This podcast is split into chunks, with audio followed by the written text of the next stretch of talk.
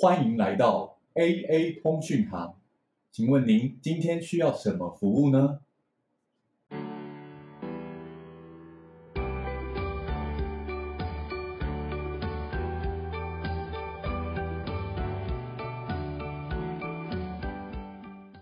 大家好，我是 AA。大家好，我是阿奈。大家好，我是大为。哎，你们最近有收到那个动之剑的简讯了吗？哎有哎，昨天刚收到，超爽的，超爽，超爽，真不要再的。提了啦，那什么烂卷呢、啊？哎，这样你没收到？像我这个国家级边缘人，什么都不会有我啦。什么易放卷，什么动资卷，连三十一亿都没有我的份呢、动资券你想买什么？我应该会拿去买运动鞋吧，或跑步鞋。之后要准备跑那个马拉松，你要跑几公里的、啊？我要跑几公里？十公里而已，十公里，试试看而已，试试而已。对你来说轻轻松松吧。啊是有有点困难。哎，不过说到简讯啊，大伟哥，你知道简讯的由来是什么吗？这就说到我们二 G 时代啦，我们二 G 时代才有简讯的，那时候才开始啊。为什么？为什么是一 G 没有机会发展，而是从二 G 开始发展？因为我们二 G 那时候我们才开始我们的数位通讯啊。们那时候，因为我们一 G 的时候只有类比通讯，它只能传送声音，不能传送我们的文字，手打的文字。到二 G 我们采用数位传输的时候，我们才让我们的所打下来的文字可以进行传输。这我们上次有讲到，就是我们的借由这次就借由一 G 到二 G 的这个革新，让我们的手机它大小缩小很多，从原本的黑金刚变成我们的摩托罗拉、Nokia 那种小只啊，体型差异很大，所以你比较喜欢小芝麻。才好爆啊！除了这个以外，那我们上次提到的类比讯号跟数位讯号，就是差距在我们在做讯号转换的时候，其实可以变得非常的便宜，需要的容量也非常小，所以造就了什么？造就了我们基地台覆盖的面积也变相当大。怎么说呢？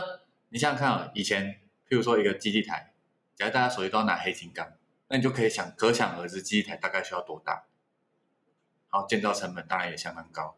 但现在不一样啊，它只要有办法做数位处理就好，它可以压得很小啊。那压得很小，建造成本变小了，那是不是同样的我们可以盖越来越多？而且我们的使用者变得比较多，因为它一 G 到二 G，它的价格方面的表现已经降低了很多。原本买了手机跟你的你的门号，可能就一个人都要八九万块，而不像我们到二 G 时代，就是变成我们大家都可以，就是价格没有那么大家负担没有那么大，所以大家这个东西的普及度就变很高。所以那时候开始就是进入一个人人开始有手机的时代，没错，大概是从二 G 开始。嗯所以二 G 还有什么特别的技术吗？哦，除了呃从类比讯号变成数位讯号以外，呃，为了要能够更广泛的传递，也发明了很多很特别的技术。那我要介绍的就是现在目前听说还在使用，三百多个国家还在使用的 GSM 的技术。那 T TSN GSM GSN 嗯，那它主要是借由 TDMA 这个技术来作为它传递的标准。那什么是 TDMA 呢？TDMA 中文其实我在讲中文，大家可能就猜到它在干嘛。它中文其实叫做分时多功。哎，阿奈，你来猜猜看，分时多工在干嘛？用时间来分别多工吗？哎，蛮接近哦，不愧是阿奈哇！啊，其实分时多工很简单，就是我自己喜欢是用串珠子的方式来举例。那假设我今天只有一组使用者，也就是我跟大伟哥想要传讯息的话，那不管是用什什么讯息，那我们就是，譬如说我们用红色珠珠，那我就一直丢我的红色珠珠去给大伟哥，那大哥就可以一直收到我的红色珠珠。好，那分时多工的特色就在这边哦。假设今天有三四组，我们使用同一条线，我们想用同一条线来做传输，那我就同时就譬如说我有四个颜色的珠珠，我就同同时丢红、黄、蓝、紫这四个颜色，我一直丢红、黄、蓝、紫、红、黄、蓝、紫。接收端的地方有四个使用者，他们就会分别依这个顺序分别拿到自己要的讯息。那这就是分时多工的基本概念。这样，阿奈，你有了解吗？哦，分时多工这样听起来，感觉应该有什么小缺点吧？哎，你这样一说，还真的有。TDMA 最大的问题就是它很容易造成塞车。你想想看，每个人假设都要等一下才可以排到我的我我要的队的话，那如果同时有很多人在使用呢，那是不是就会发生塞车的现象？那其实不知道大家有没有经验，就是在跨年的时候啊，那时候可能三 G 网络还不普及的时候，大家都急着想要传讯息给哎身边的好朋友说哦新年快乐啊什么的，然后发现那简讯好像都传不出去。不管你是什么中华电信，或者是台湾大哥大，或者是远传什么的，不管什么电信都传不出去。为什么？其实那就是很明显分时多工，它塞住了，它塞车了。大家都要等前面的那个人传出去，你才有机会轮到你啊。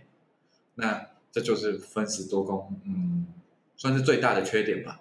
所以分时多工最大的缺点是因为分工是用排队的方式，所以人一多就会爆炸性的排队。不过应该也没差吧？台湾人那么爱排队，在国外大家就不那么爱排队了。那不那么爱排队该怎么办呢？这就要说到我们的 CDMA 技术了。像我们在二二 G 的这个时期，它其实有两种技术，一个就是我们刚刚 A 讲的 TDMA 技术，还有另一个就是我们的 CDMA 技术，一个是 T，一个是 C。然后 CDMA 又会称作我们的叫分码多值，它的中名就是这个意思，分码多值。最这这个技术最主要来自于我们美国军方，大家也知道军用嘛，就是讯息都比较敏感，为了怕被窃听，所以它的加密性就会变得比较好，这样才可以阻绝掉我们敌方的窃听。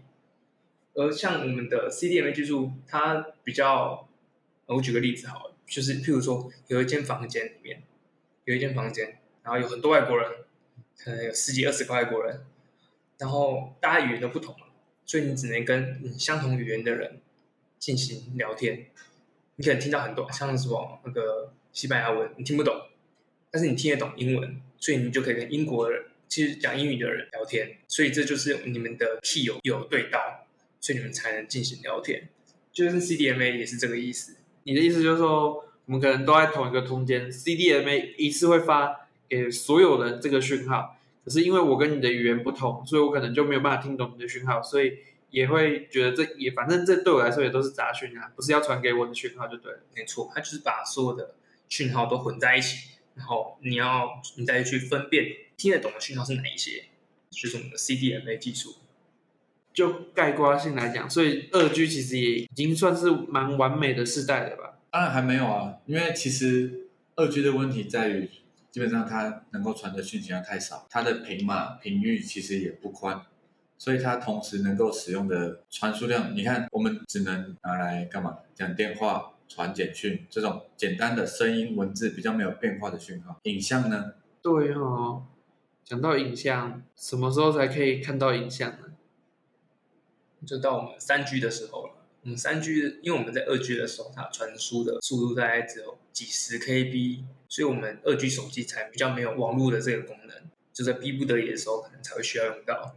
但是那个速度可能就很慢。比如说那时候的雅虎好了，雅虎那时候他们的网站大概是两百 KB，所以如果一秒只能跑十 KB 来好了，这样你就要跑二十秒，那雅虎网站才会出来。哇，雅虎网站就要二十秒，以现在的状况不行，真的，大家都没有办法忍受。就像我现在也没有办法忍受，我肚子有点饿了。我看我们今天就录到这边吧。今天夏日谁请？安奈，有中动词券的请啊！大伟哥也要请。好，一人一半，一人一半，好，那走。走吃饭。